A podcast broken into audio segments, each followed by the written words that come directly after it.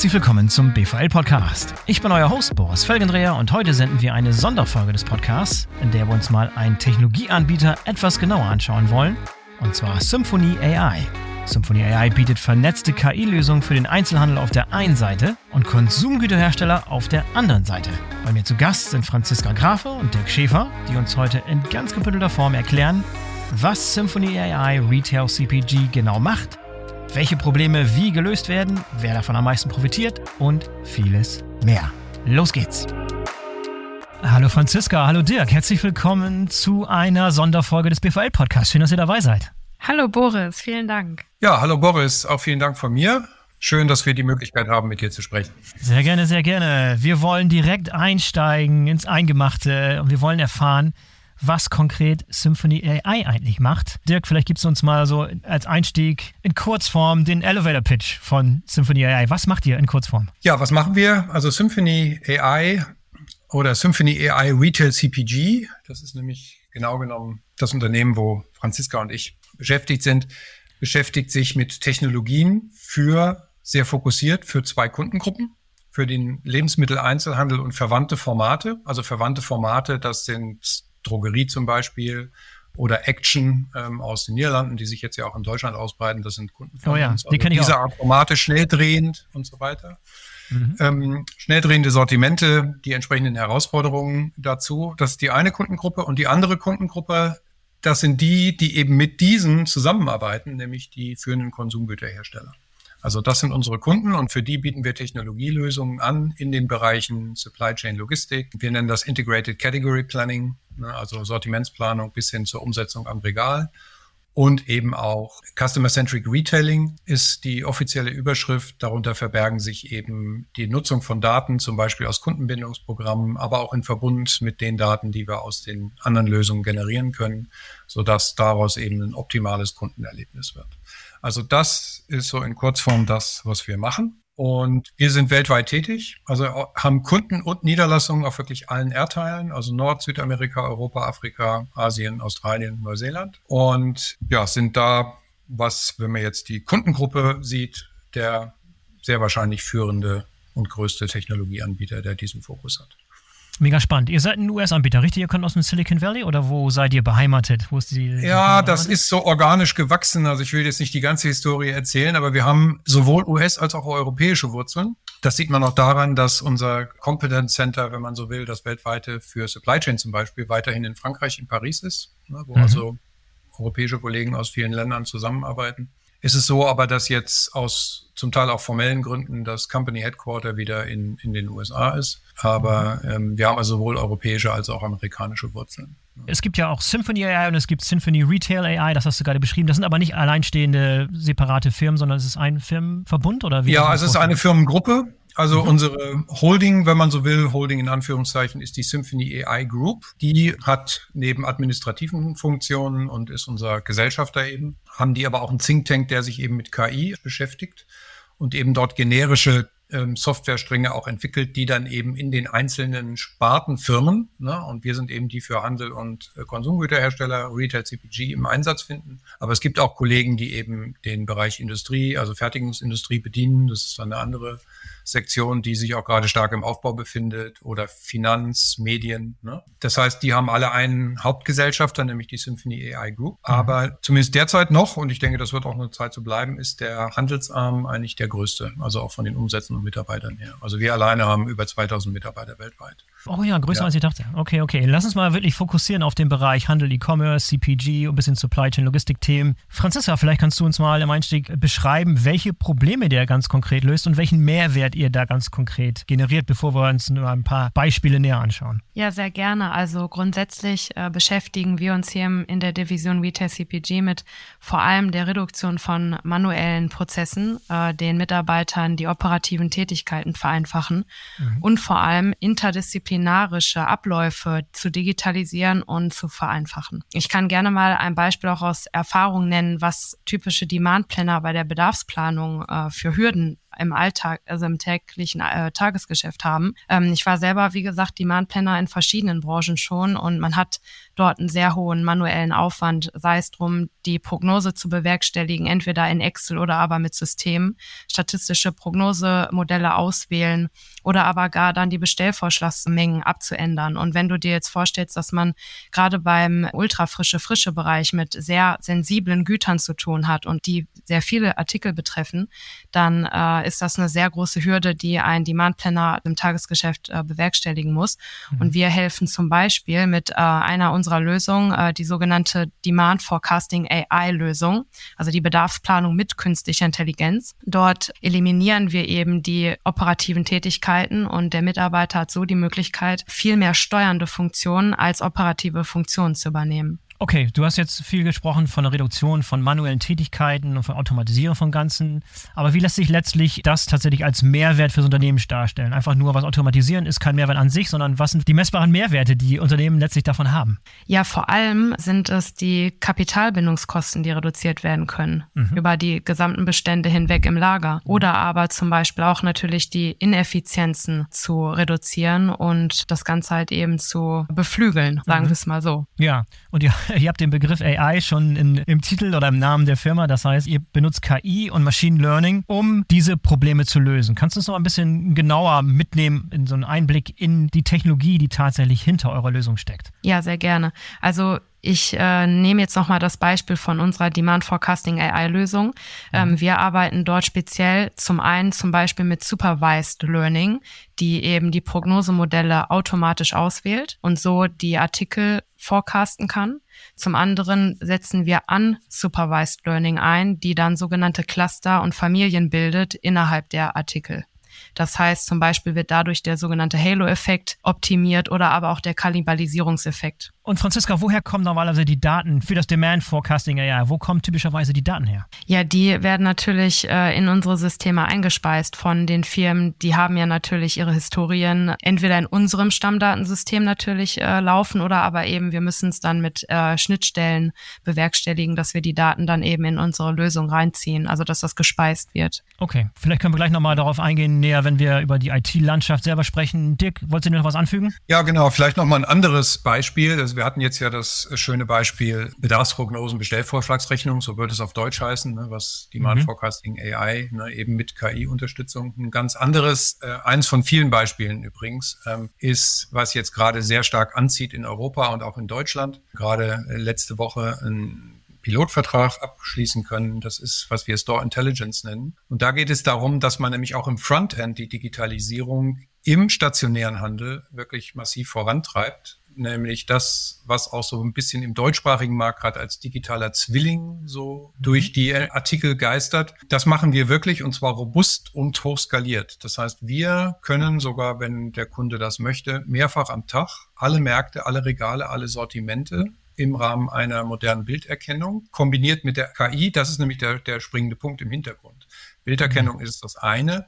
Ich denke, das kann man heute recht gut machen. Da haben wir zwar auch Expertise spezielle, aber der entscheidende Unterschied, ne, Name ist Programm, Symphony Retail AI, ist, dass wir eben mit KI diese Erkennung, das, was im Regal wirklich ist, also wie das Regal aufgebaut ist, welche Artikel da sind, dass die an der richtigen Stelle sind, dass der richtige Preis da ist, dass der Preis an der richtigen Stelle ist und diese ganzen Geschichten, dass wir die mit einer Erkennungsrate von über 95 Prozent sicherstellen können und das hochskaliert. Also das ist wirklich ähm, das wow, Spannende okay. dabei, eben nicht nur für ein, zwei Filialen mit einem riesen Kostenaufwand, sondern dass wir das auch für Tausende von Filialen umsetzen können. Ne? Und da sind dann eben die Mehrwerte, dass also Kunden, hier kann man auch mal einen Namen nennen, der Kunde Albertsons in Nordamerika, also für die Hörer, die den vielleicht nicht so einsortieren können, das ist ein 80 Milliarden Unternehmen, auch im Lebensmitteleinzelhandel mit mehreren tausend Filialen. Die haben da eine Steigerung nachweisbar von bis zu fünf Prozent in der Warenverfügbarkeit direkt am Regal erzielen können durch den Einsatz dieser Technologie. Und das sind natürlich Metriken, die jetzt auch hier aufhorchen lassen und warum wir da nicht ganz überraschend auch einige Gespräche derzeit führen mit führenden Lebensmitteleinzelhändlern hier in Mitteleuropa. Ja, mega spannend. Wie funktioniert das dann konkret? Da muss ich nochmal nachhaken mit dieser Bilderkennung. Also funktioniert das über, über Kameras, die vor den Regalen installiert sind, in den Regalen oder sind das einfach auch die Kameras, die benutzt werden, um Diebstähle zu verhindern beispielsweise? Oder worin besteht die Bilderkennung? Genau, also das ist das Frontend. Da sind wir flexibel. Das heißt, es gibt einmal die Möglichkeit, das mit einem handelsüblichen Smartphone oder einem Tablet zu machen. Ah, okay. Also dass mhm. der Mitarbeiter, der vielleicht sowieso die Barcodes jeden Morgen scannt, das übernimmt. Das zweite ist installierte Kameras. Das kann man auch im Hybrid machen übrigens. Also man kann sagen, es gibt Märkte, die machen das mit einem Tablet, es gibt Märkte, die machen es mit äh, Kameras oder gemischt, dass man sagt, also Sortimente, die besonders kritisch sind, die ich halt dreimal am Tag abscannen möchte, da mache ich Kamera und bei denen, wo es einmal am Tag reicht, was weiß ich, klassisches Trockensortiment, Waschmittel oder so, ne, äh, da mache ich mhm. das mit dem Tablet. Die dritte Möglichkeit ist aber auch, dass ich das eben mit, mit Robotern mache, also die Reinigungsroboter zum Beispiel, hm. die dann in den Schließungszeiten durch die Regale rauschen. Wenn man da entsprechende Kameras montiert, kann man das auch machen. Also das ist alles möglich. Wie gesagt, wir sind in dem Fall nicht der Hardwarehersteller, sondern wir können da Kontakte herstellen, auch zu Hardwareherstellern. Sehr oft ist es aber so, also gerade das, was ich jetzt in Deutschland erlebe, dass da ja schon Hardware vorhanden ist, die auch verwendet werden kann. Aber es ist beides möglich. Also die schon da ist, die man dann verwendet, so wie du es ja auch gesagt hattest. Mhm. Ja, mega spannendes mhm. Beispiel. Ja, Franziska, vielleicht kannst du dann mal das äh, Produktportfolio einfach nochmal kurz abschließend beschreiben, was noch dazu gehört, was wir bisher noch nicht besprochen haben zu eurer Lösung. Ich kann jetzt für den äh, Supply Chain Management Bereich unsere verschiedenen Disziplinen erklären, wo wir da Lösungen anbieten. Mhm. Denn äh, wie Dirk ja schon erklärt hat, wir haben ja drei übergeordnete Bereiche, CCR, Category Planning und Supply Chain Management. Und ich bin speziell für den Supply Chain Management Bereich äh, zuständig und äh, da haben wir unter anderem Bestandsmanagement, ähm, zum einen die Lagerdisposition als auch Filialdisposition abzuwickeln. Dann haben wir noch den zweiten Bereich, die Unterstützung der Filialprozesse, also alles das, was die logistischen Operationen betrifft. Dann haben wir noch einen dritten Bereich der Distribution, alles das, was rund um Promotion und Retourenlogistik abzuwickeln gilt. Und dann noch die Lagerverwaltung, sprich Warehouse-Management-Systeme oder aber Kommissionierprozesse zu unterstützen mit Pick by Voice. Okay, also schon, schon sehr umfangreich, ja. Ja. Ja, Dirk, mich würde mal interessieren, da haben wir von, wollten wir nochmal wieder, wieder einhaken. Ähm, und zwar, mhm. wie groß der Aufwand ist, eure Systeme in existierende Landschaften zu implementieren. Ich kann mir vorstellen, gerade wenn es darum geht, dass euer System angewiesen ist auf Daten aus externen Systemen, aber aus ERP-Systemen und so weiter und so fort. Wie groß ist der Aufwand für die Implementierung von euren Systemen? Grundsätzlich ist es so, dass die, die Strategie ist und einige unserer Lösungen gibt es auch ausschließlich als Software as a Service, was im Prinzip ja schon eine Paketierung per se bedeutet.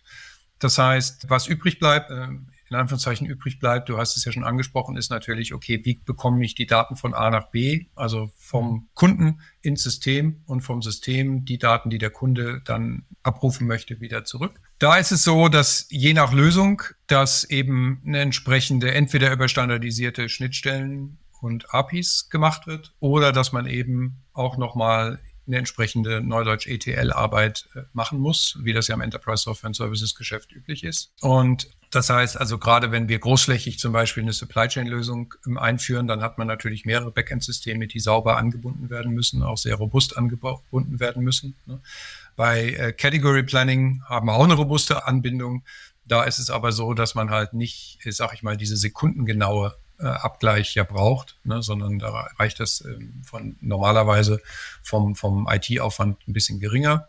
Ja, und bei dem Beispiel mit der Bilderkennung, was ich genannt hatte, da ist der Aufwand überraschenderweise extrem gering, weil das meiste wirklich in unser System abgefangen werden kann und man dann eben typischerweise über eine wirklich übersichtliche Anzahl von niedrig einstelligen Schnittstellen eigentlich die Quellsysteme anbieten kann, beziehungsweise der Kunde dann die Daten auch aus unserem System abziehen kann, äh, wenn er nicht sogar im System selber sein Reporting und seine Dashboards angucken will. Ist aber beides. Mhm. Also das heißt, die Bandbreite ist da recht groß. Aber dadurch, dass wir mit unseren Hosting-Partnern, also das sind im Wesentlichen Oracle und äh, Microsoft, die haben natürlich da jetzt sehr weit gediehene Möglichkeiten, die wir natürlich auch nutzen und damit auch den Kunden zur Verfügung stellen. Punktuell hosten wir auch noch selber. Gibt es also auch noch ein paar Einzelvereinbarungen, ist prinzipiell auch möglich. Allerdings die meisten Systeme laufen entweder auf Oracle oder auf Microsoft Azure Stacks dann. Mhm. Wie sieht überhaupt der, für euch der ideale Kunde aus, wenn man den beschreiben kann? Kann man das so beschreiben, Franziska? Wie sieht der ideale Kunde aus, der am meisten von eurer Lösung profitieren würde? Ja, auf jeden Fall einer, der innovationsgetrieben ist und auch über seine gesamte Wertschöpfungskette hinweg äh, seine Prozesse digitalisieren möchte. Und äh, vor allem wichtig eine hohe Datenqualität, gerade wegen der künstlichen Intelligenz und ein großes Artikelspektrum besitzt, sowohl in Produktbreite als auch Produktive. Okay, und ansonsten regional aufgestellt, Deutschland, EU-weit, weltweit, spielt keine Rolle, kein Problem. Ihr seid für alle Größen von, von Kunden geeignet? Genau. Also ich sag mal so, für die ganz Kleinen sind wir vielleicht nicht unbedingt, muss man ganz ehrlich sagen, der richtige Ansprechpartner. Also wenn ich jetzt zum Beispiel äh, fünf Filialen Bäckerei betreibe, ja, ja. Ein Beispiel. Ja. Das sind tolle Unternehmen. Also ich bin froh, dass ich solche Unternehmen in der Nachbarschaft habe, aber das sind halt nicht die für uns. Das heißt, ich sag mal ab so einem Umsatzvolumen, je nachdem von 500 Millionen bis eine Milliarde aufwärts, ähm, mhm. ist das auf okay. jeden Fall im Bereich unserer Zielgruppe. Und wie du schon sagtest, ob das jetzt regional, national oder international aufgestellt ist, das können wir alles bedienen. Haben wir auch alle, alle äh, Formate von Kunden.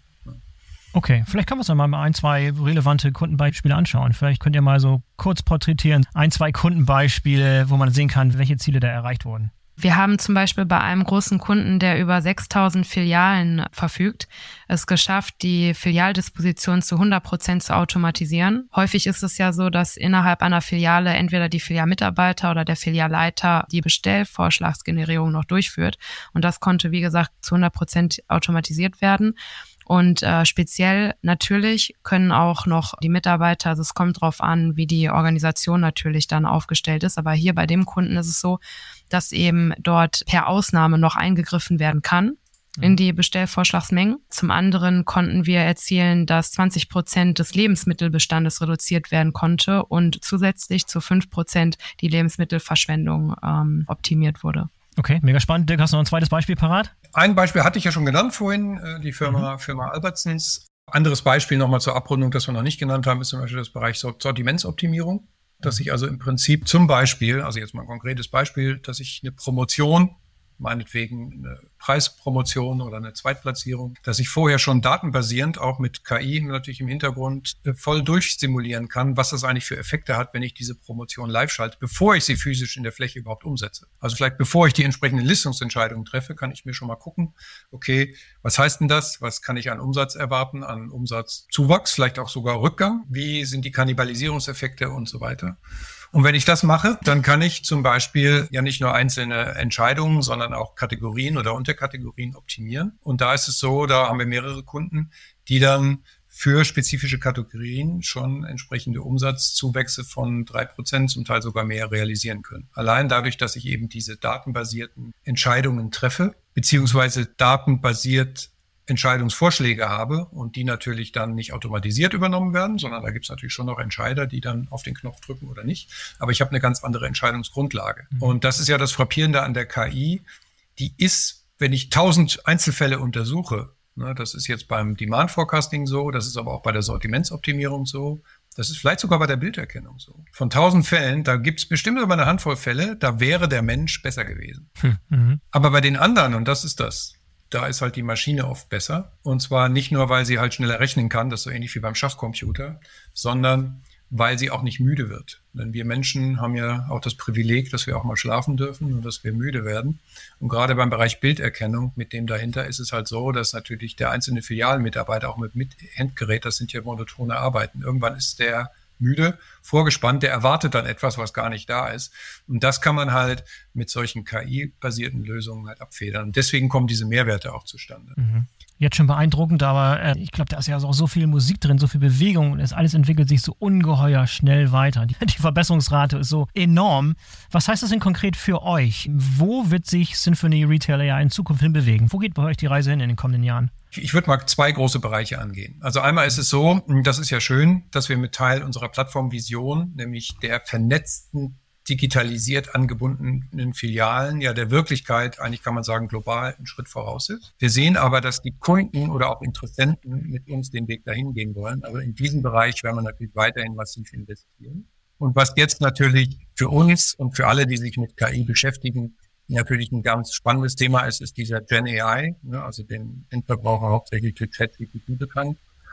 Und da kann ich schon mal alle darauf vorbereiten mit Spannung, so das letzte Quartal, also hier unser Q4 in diesem Jahr, Oktober bis Dezember, da wird es ein paar Ankündigungen geben. Das heißt, wir haben mehrere Module entwickelt, die eben im Bereich Supply Chain, Customer Centric Retailing oder auch im Category Planning eben Gen AI Technologie nutzen. Also natürlich gekapselte, die ist von uns äh, entwickelt, ne, damit wir die ganzen Datenschutz und so weiter, wir können das ja nicht in der Public Cloud machen aber dass man eben über sogenannte Co-Piloten die Anwender produktiver macht und eben noch mehr aus den Daten und dem, was die KI, die klassische KI, muss man jetzt ja fast sagen, macht, rausholen kann. Das heißt, wir kombinieren eben diese neue Technologie mit dem, was wir schon haben, um weitere Mehrwerte für den Kunden zu schaffen. Also das ist ein ganz großes Entwicklungsfeld, in das wir auch massiv im äh, Forschungsbudget, Forschungs- und Entwicklungsbudget investieren. Jetzt schon und das auch weiter tun wollen.